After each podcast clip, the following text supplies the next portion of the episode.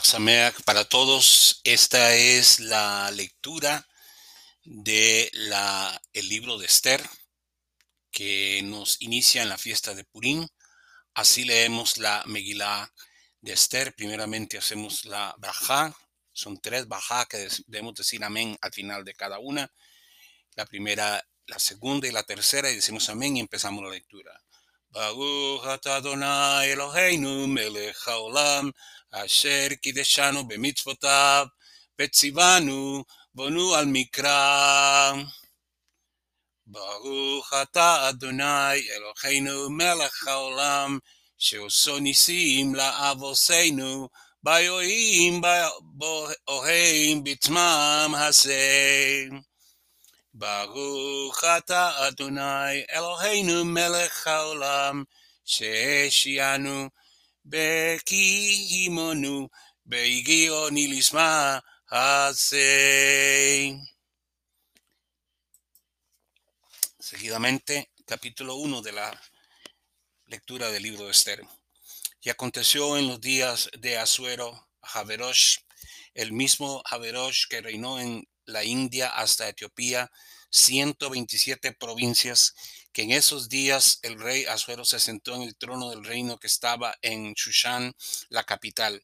En el tercer año de su reino ofreció un banquete a todos sus príncipes, a sus siervos, al ejército de Persia y Media y a los nobles y príncipes de las provincias mostró la riqueza de su glorioso reino y la magnificencia de su poderío durante muchos días, 180 días. Y cuando se cumplieron aquellos días, el rey brindó un banquete a toda la gente que había en Shushan, la capital, tanto a los encumbrados como a los humildes, durante siete días en el patio del jardín del palacio del rey.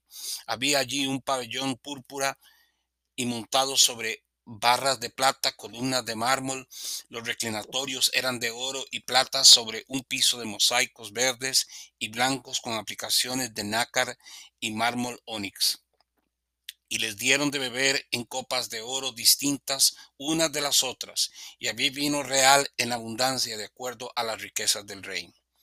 Y la bebida que fue brindada conforme a la ley, sin que se obligara a nadie, por cuanto el rey había dispuesto que los funcionarios de su palacio vieran que cada uno hiciera según su propio gusto. También Vashti, la reina, ofreció un banquete para las mujeres a la casa que pertenecían al rey Asuero al séptimo día el rey, con el corazón alegre con el vino, ordenó a Mehumán, Vistá, Arboná, Victá, Abactá, Zetar y Carcas, los siete eunucos que servían al rey Asuero, que llevaban la reina Basti a la presencia del rey con la corona real puesta para mostrar su belleza a su gente y a los príncipes porque era de hermoso parecer. Pero la reina Vashti se negó a cumplir con la orden enviada por medio de los eunucos, por lo que el rey se enojó en gran manera, ardiendo en cólera. Y preguntó el rey Asuero a los sabios que conocían los tiempos, que ya era costumbre del rey consultar con todos los que conocían la ley y sabían juzgar. Y los más cercanos a él eran Carcena, Setar, Atmatá, Tarsis, Meres, Marcena, Mecumán quienes veían el rostro del rey y ocupaban los primeros puestos del reino.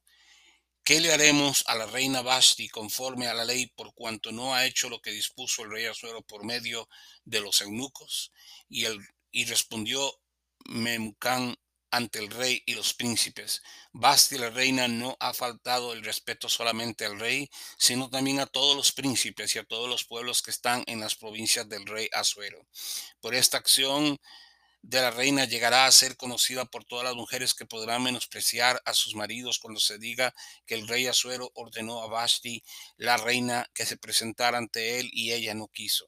Y en ese día las señoras de Persia y de Media se han conocido en ese proceder de la reina, podrán decir lo mismo que todos los príncipes del rey, de modo que se levantarán gran indignación y desprecio si le place bien al rey que dicte una orden real que sea escrita entre las leyes de los persas y los medos, para que no sea alterada, por lo cual se disponga que Vashti no se presente más delante del rey Asuero y que el rey ceda sus prerrogativas reales a otra que sea mejor que ella.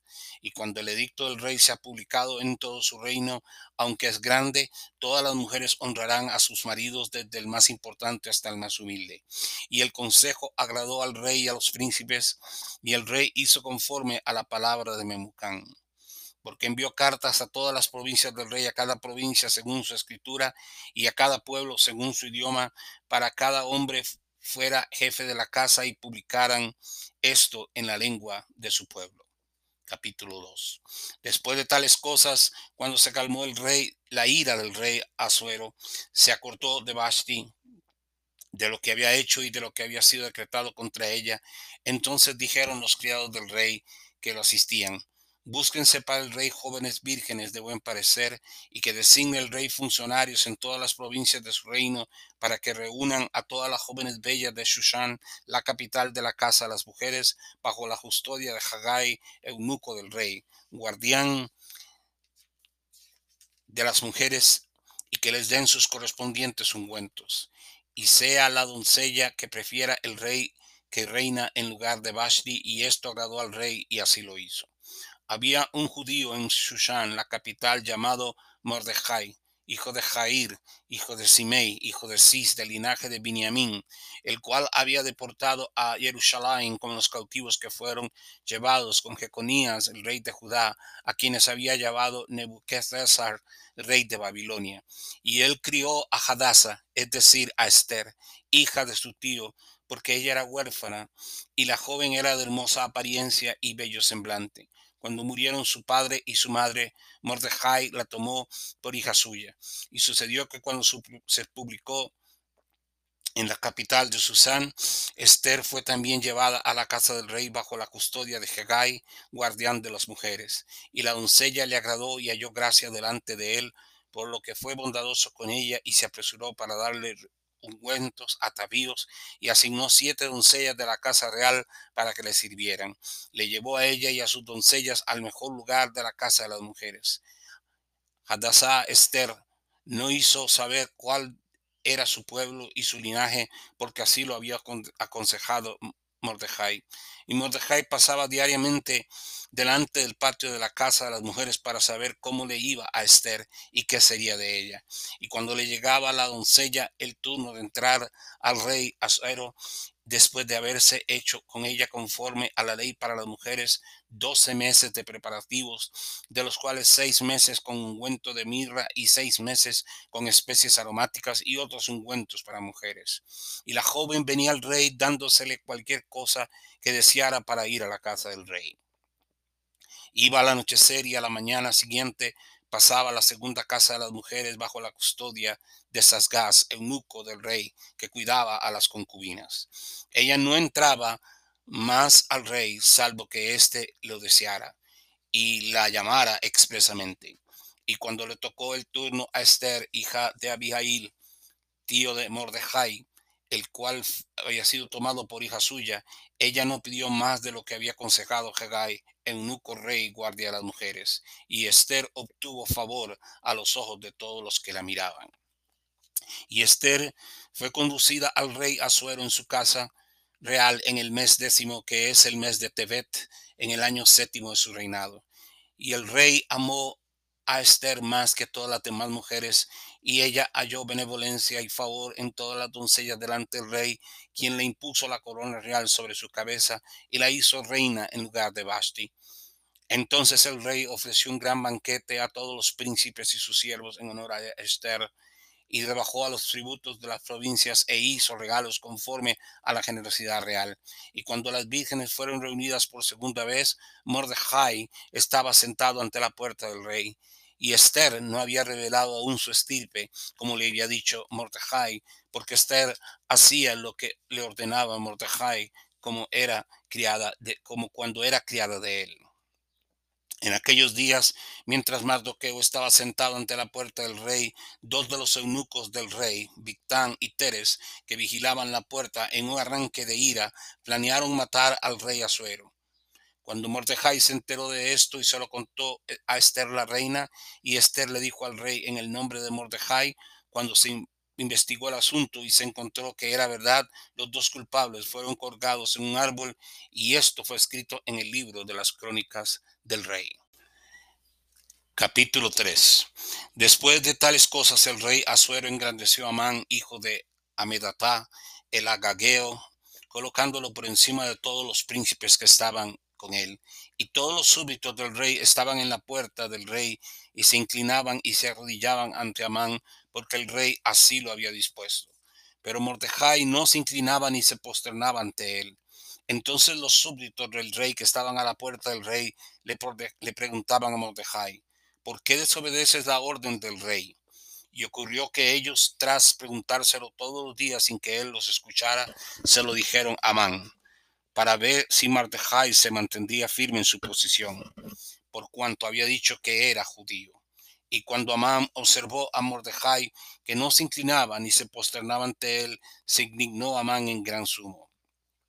Pero le pareció que no era suficiente ante sus ojos levantar su mano sobre Mordejai solamente, sino que procuró destruir a todos los judíos que habían en todo el reino de Asuero por ser el pueblo de Mordejai en el mes primero, que es el mes de Nisan, en el año duodécimo del rey Asuero, echaron suertes, Purín, por cada día y para cada mes de año, y salió la suerte que en el mes duodécimo, que es el mes de Adar, y dijo Amán al rey Asuero, hay un pueblo esparcido y disperso entre los pueblos de todas las provincias de tu reino, cuyas leyes son distintas de cada pueblo, y no cumplen las leyes del rey, por tanto, no le beneficia al rey dejarlos vivir.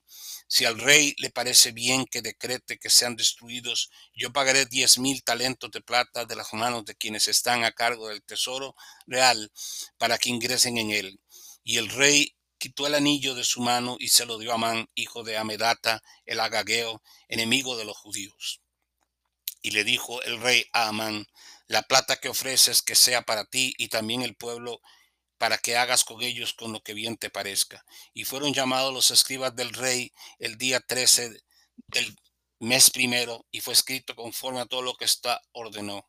Amán a los sátrapas del rey, a los gobernantes que estaban sobre cada provincia y a los príncipes de cada pueblo y a cada provincia conforme a su escritura y a cada pueblo según su idioma. Y fue escrito en el nombre del rey Asuero, sellado con el anillo del rey. Y las cartas fueron enviadas por mensajeros a todas las provincias del rey con la orden de destruir, matar y exterminar a todos los judíos, jóvenes y viejos, niños y mujeres en el mismo día, el día 13 del mes duodécimo, que es el mes de Adar, y apoderarse de sus bienes como botín. Una copia del escrito que había de darse como edicto en cada provincia sería publicado por, para cada pueblo para que estuvieran notificados aquel día. Los mensajeros salieron apremiados a la orden del, rey y se le dio el edicto y se dio el edicto en Shushan, la capital, y mientras el rey y Amán se sentaban a beber, la ciudad de Shushan estaba consternada. Capítulo 4. Y cuando Mordejai supo lo que había hecho, rasgó esas ropas y se vistió de saco y se cubrió en ceniza, y fue por la ciudad clamando amargamente, hasta llegar a la puerta del rey, porque nadie podía traspasar la puerta del rey vestido de saco y en cada una de las provincias donde llegaba la orden del rey y su edicto, hubo gran duelo entre los judíos, ayuno, llanto y lamentaciones. Muchos se vistieron de saco y se cubrieron de ceniza. Y vinieron las doncellas y los eunucos de Esther y se lo dijeron. La reina sintió un gran dolor y envió ropas para vestir a Mordejai y quitarle su saco, pero él no lo aceptó. Entonces Esther llamó a Hatak, uno de los eunucos del rey, designado por este para atenderla y le encargó que fuera a Mordejai para saber qué sucedía realmente. Atac salió pues al ver a Mardoqueo en la plaza de la ciudad que estaba al frente de la puerta del rey y le refirió Mordejai todo lo que había acontecido, así como el monto exacto del dinero que Amán había prometido para depositar en los tesoros del rey a cambio de la destrucción de los judíos. También le dio una copia del edicto que había sido prolongado en Shushan para destruirlos, para que se lo muestre a Esther. y le cuente todo encargándole que entrara al rey e intercediera ante él en favor de su pueblo. Y vino Hatak y refirió a Esther las palabras de Mordejai. Y respondió Esther a Hatak dándole el mensaje para Mordejai. Todos los siervos del rey y la gente de las provincias del rey saben bien para cualquier hombre o mujer que entre al rey en su patio interior sin ser llamado. Hay una ley que lo condena a muerte, salvo que el rey le extienda el cetro de oro para que viva. Pero yo no he sido llamada para que entre al rey en estos treinta días. Refirieron a Mardoqueo las palabras de Esther y dijo Mordejai que le dieran esta respuesta a Esther. No creas dentro de tu alma que has de escapar de la casa del rey más que cualquier otro judío por cuanto sin este momento callas, vendrán socorro y liberación para los judíos de otra parte, pero tú y la casa de tu padre perecerán. Y quién sabe si tú has llegado al reino para esta hora. Y Esther envió la siguiente respuesta a Mordejai. Anda, reúne a todos los judíos en la casa de Shushan, que ayunéis vosotros por mí, para que comáis ni bebáis por tres días de noche y de día. Yo y mis doncellas ayunaremos de igual manera y así entraré al rey. Aunque no está permitido por la ley, si he de perecer que perezca, y el y siguió el camino e hizo conforme a lo que Esther le había ordenado. Capítulo 5. Y aconteció que al tercer día Esther vistió los atavíos reales y fue al patio interior de la casa del rey, frente a la casa real, y el rey estaba sentado en su trono real en la casa real frente a la entrada de la casa. Y fue así que cuando el rey vio a Esther, la reina que estaba en el patio, ella halló gracia ante sus ojos y el rey le extendió el cetro de oro que tenía en su mano. Entonces se acercó Esther y tocó la punta del cetro y le dijo al rey, ¿Qué deseas, reina Esther? Cualquier cosa que me pidas hasta la mitad del reino te será concedida. Y le dijo Esther, si le parece bien al rey que venga el rey y Amán al banquete que les he preparado. Y ordenó el rey, daos prisa, llamad a Amán para que haga como Esther ha dicho. Y el rey y Amán vinieron al banquete que había preparado Esther.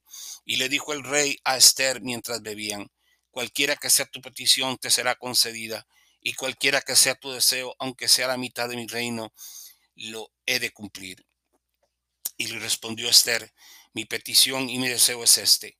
Si he hallado gracia ante los ojos del rey y si le place el rey cumplir mi demanda, que venga el rey y Amán nuevamente al banquete que les prepararé mañana, y entonces haré el rey ha dicho. Y se fue Amán ese día radiante de alegría y con un corazón gozoso por pero cuando vio a Mordejai a la puerta del rey que permanecía allí sin siquiera moverse a su paso, se llenó de ira contra Mordejai.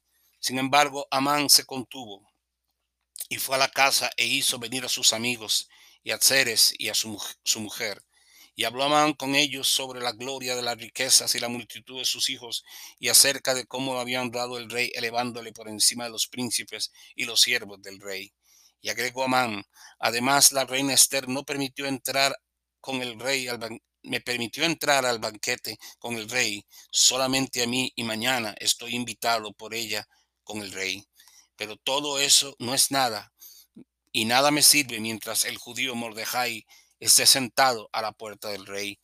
Entonces le dijeron a Ceres la mujer y todos sus amigos, hágase una horca de cincuenta codos de altura y dile por la mañana al rey que Mordejai debe ser colgado allí. Luego podrás ir tranquilamente con el rey al banquete. Y esto le agradó a Amán y ordenó que se hiciera la horca. Capítulo 6. Esa noche el rey no pudo conciliar el sueño y ordenó que trajeran el libro de las crónicas, el cual fue leído ante él. Y se encontró escrito que era Mordejai que había avisado a Victán. Y como encontró escrito que había avisado a Victán y a Teres, dos de los eunucos, del rey que los que vigilaban la puerta planeaban matar, poner la mano sobre el rey Azuero. Entonces preguntó el rey, ¿qué honor y qué distinción se le dio a Mardoqueo por esto? Y le contestaron los siervos del rey que le atendían, nada se hizo por él. Y preguntó el rey, ¿quién está en el patio? En aquel momento llegaba Amán, que había venido al patio exterior de la casa del rey para pedirle al rey que ordenara colgar a Mordejai en la horca que había hecho preparar para él. Y los siervos del rey anunciaron, He aquí que Amán está en el patio. Y contestó el rey, que entre. Y Amán pues entró, y el rey le preguntó, ¿qué se le hará a un hombre a quien el rey desea distinguir? Entonces Amán dijo en su corazón, a quien otro sino a mí ha de querer honrar el rey. Y le dijo Amán al rey, para el hombre a quien el rey desea honrar, que sean traídas vestiduras reales que el rey suele usar, y el caballo en que cabalga el rey, y póngase en su cabeza una corona real. Den los atavíos y el caballo de uno de los príncipes más nobles del rey, para que vista al hombre que el rey complace en honrar, y que le hagan pasar a caballo por las calles de la ciudad, proclamando delante de él. Así se le hace al hombre a quien el rey planea honrar. Entonces le dijo el rey Amán, apresúrate, toma los atavíos y el caballo, hazlo así como Mordejai el judío, que se sienta a la puerta del rey, y que nada falte, como tú dijiste. Y tomó Amán los atavíos y el caballo, y vistió a Mordejai, y le hizo cabalgar por las calles de la ciudad, proclamando delante de él, Así se le hace al hombre a quien el rey se complace en honrar. Y volvió Mordejai a la puerta del rey, pero Amán sumamente apesadumbrado y con la cabeza cubierta, se dio prisa a ir a su casa. Y refirió Amán a Ceres su mujer y a todos los amigos todo lo que había sucedido. Entonces le dijeron sus atinados amigos y Ceres su mujer, si Mardoqueo ante quien ha comenzado a caer delante del simiente de los judíos, no prevalecerás contra él, sino que de seguro caerás ante él.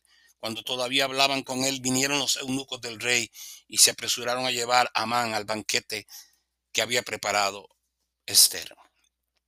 Capítulo 7. Y el rey Amán fue, el rey y Amán fueron pues al banquete de Esther. La reina le había dicho nuevamente al rey y a Esther lo que había dicho en el banquete. Cualquiera que sea tu petición, reina Esther, te será concedida, y cualquiera que sea tu deseo, aunque sea la mitad del reino, le será cumplida. Y Esther la reina contestó diciendo, si he hallado gracia en tus ojos, oh rey, y si esto le place al rey, que me conceda la vida, esta es mi petición, y la vida de mi pueblo, y este es mi deseo, porque hemos sido vendidos yo y mi pueblo para ser destruidos y exterminados. Si al menos fuéramos vendidos como esclavos o esclavas, callaría, porque el enemigo no es digno de que el rey se perjudique. Y habló el rey Azuero y dijo a Esther la reina, ¿quién es y dónde está el que se atreve a hacer esto? Y le respondió Esther, un adversario y enemigo, este malvado Amán. Entonces Amán quedó aterrado como el rey y de la reina, y el rey enfurecido se levantó de la mesa y fue al jardín del palacio, pero Amán se quedó para rogar por la vida a Esther, la reina, porque vio que el mal que había sido determinado contra él por el rey.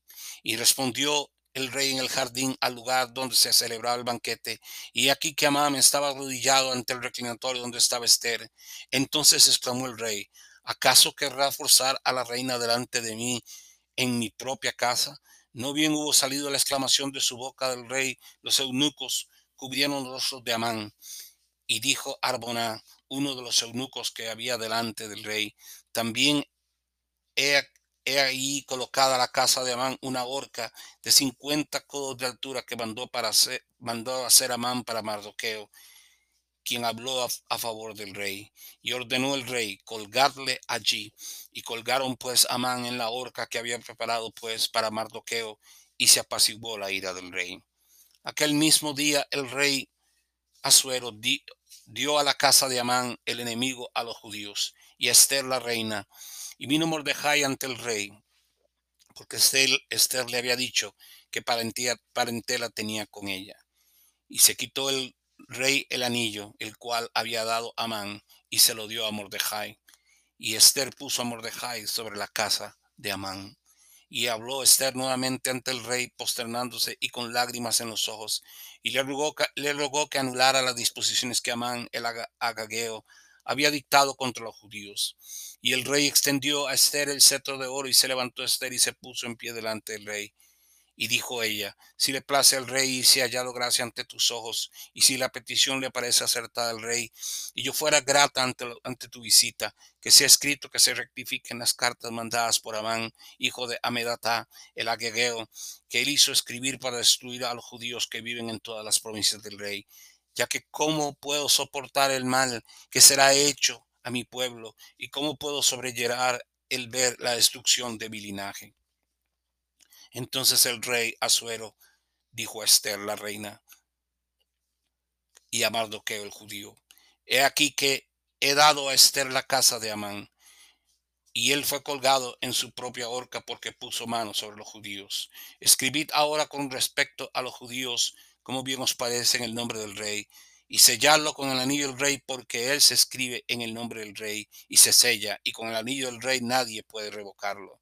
Entonces llamados los escribas del rey, en el mes tercero, en el mes de Sibán, en el día trece, fue escrito conforme a todo lo que dispuso Mardoqueo con relación a los judíos, a los sátrapas de los gobernadores y los príncipes de las provincias que están desde la India hasta Etiopía, 127 provincias, a cada provincia conforme a su escritura, y a cada pueblo según su idioma, y a los judíos según su escritura y según su lengua. Y escribieron en el nombre del rey Azuero, y sellaron con el anillo del rey, y enviaron cartas por correos a caballo, quienes emplearon veloces corceles de las caballerizas reales, y escribieron que el rey había dispuesto que los judíos, que cada ciudad se reunieran para defender sus vidas, que destruyeran y exterminaran todas las fuerzas que les acometieran, incluso a los niños y las mujeres, y que tomaran los despojos por botín. Todo en un día, en todas las provincias el rey Azuero, es decir, en el día 13 del mes duodécimo, que es el mes de Adar. Copia de la escritura que había de darse como edicto en cada provincia fue publicada por todos los pueblos, notificando que los judíos debían prepararse para ese día como el día de vengarse de sus enemigos. Y los emisarios se marcharon, pues presurosamente y en los veloces corceles, criados al servicio del rey, apremiados por la orden del rey, y se difundió el edicto en Shushan, la capital. Y salió Mardoqueo de la presencia del rey con atavíos reales de colores azul y blanco, y con una gran corona de oro y con un manto de lino de oro, lino fino, blanco y púrpura. Y la ciudad de Shushan le aclamó y se regocijó. Para los judíos había luz y gran alegría, y era un buen día, día de fiesta, y muchos de entre los pueblos de la tierra se tornaron judíos, porque el temor de los judíos había caído sobre ellos. Capítulo 9. Y en el día duodécimo, que es el mes de Adar, al día 13 del mismo, cuando la orden del rey y el edicto a punto de ejecutarse, en el día en que los enemigos de los judíos esperaban prevalecer contra ellos, ocurrió precisamente lo contrario que los judíos prevalecieron sobre todos los que los odiaban. Y los judíos se reunieron en las ciudades de todas las provincias de Azuero y echaron mano de todos los que procuraban su daño, y nadie pudo resistirlos porque el temor de los judíos había caído sobre todos los pueblos. Y todos los príncipes de las provincias, los sátrapas, los gobernadores y los funcionarios menores del rey ayudaron a los judíos porque el temor de Mordejai había caído sobre ellos. Pero cuando Mordejai se había engrandecido en la casa del rey, su fama se extendía a todas las provincias y se hacía día tras día más poderoso, y los judíos hirieron a todos sus enemigos a filo de espada, con matanza y destrucción, hicieron lo que quisieron con quienes les odiaban. En Shushan, la capital, los judíos mataron y exterminaron a 500 hombres. A, a Persandata, a Dalfón, a Aspata, a Aporata, a Adalía, Aridata, a Parmashata, Arizal, Aridal y Baitzatá, los diez hijos de Amán, hijos de Amenatá, el opresor de los judíos, los mataron, pero en el butín no pusieron la mano. Y en aquel día fue informado al rey que el número de los que habían sido muertos en Shushan, la capital. Y el rey le dijo a Esther, la reina, los judíos han matado y han destruido a quinientos hombres en Shushan, la capital, y a los diez hijos de Amán, que habrán hecho pues con el resto de las ¿Qué habrán hecho con el resto de las provincias del rey? Y ahora cualquiera que sea tu petición te será concedida, y cualquiera que sea tu deseo será ejecutado. Y dijo Esther, si le place al rey que sea permitido a los judíos que están en Shushan hacer mañana conforme al edicto de hoy que sean colgados en la horca los diez hijos de Amán. Y el rey ordenó que así se hiciera y se publicó el edicto de Shushan y colgaron a los hijos de Amán. Y los hijos y los judíos que residían en Shushan se reunieron el día 14 del mes de Adar y mataron a 300 hombres en Shushan, pero no tomaron de los despojos. Y también se agruparon los demás judíos que vivían en las provincias del rey y pelearon por sus vidas y tuvieron descanso de sus enemigos después de haber matado entre los que odiaban a setenta y cinco mil, pero el botín no echaron mano. Y en el día trece del mes de Adar, el día catorce del mismo descansaron e hicieron día de fiesta y de alegría. Pero los judíos que estaban en Shushan se, se agruparon los días trece y catorce y descansaron el día quince, haciéndolo fiesta y regocijo. Por eso los judíos de los pueblos de los que habitan en las ciudades no amuralladas hacen el día 14 del mes de Adar un día de fiesta y de alegría, un día bueno y de enviar regalos unos a otros. Y escribió Mardoqueo tales cosas y envió cartas a todos los judíos que habían en todas las provincias del rey Asuero, tanto las cercanas como lejanas, para que se reunieran, pero en la celebración del día 14 del mes de Adar y en el día 15 mismo de todos los años como días en que los judíos tuvieron descanso sus enemigos. En un mes se convirtió para ellos en, de un mes de pesadumbre en un mes de júbilo, de tiempo de duelo en un día bueno, de, enviarse presentes los unos a otros y dádivas a los pobres. Y los judíos se comprometieron a seguir esta práctica ya iniciada, como Mordejai les había escrito, porque Amán, hijo de Amedatá, el agageo, enemigo de los judíos, había tramado la destrucción de los judíos y había echado suertes Purín para determinar la fecha en que el rey, en que el rey había ordenado mandar las cartas con malvados designios contra los judíos que recayeran sobre su propia cabeza, la cabeza de Amán, y que él y sus hijos fuesen colgados en la horca. Por tanto llamaron estos días Purín, como consecuencia de todas las palabras de esta carta y de lo ocurrido. Los judíos decidieron que ellos, su simiente y todos los que se unieran continuarían celebrando escrupulosamente estos dos días conforme lo establecido según el tiempo señalado cada año. Y en esos días fueron recordados y observados por cada generación, cada familia, cada provincia y en cada ciudad, que nunca dejarán de observar los días de Purín, ni que pereciera su memoria de su simiente.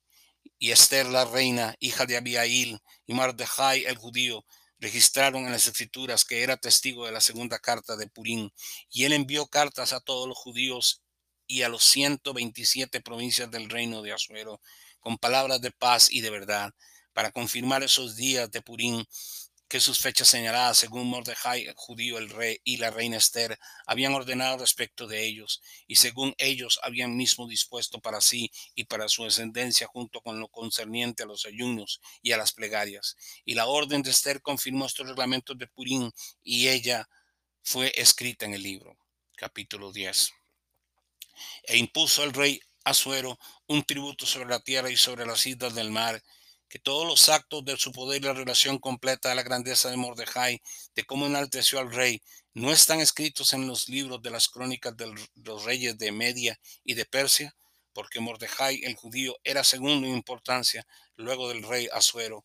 Era grande entre los judíos y aceptó a la multitud de sus hermanos, pues buscaba el bien de su pueblo y hablaba paz a toda su simiente.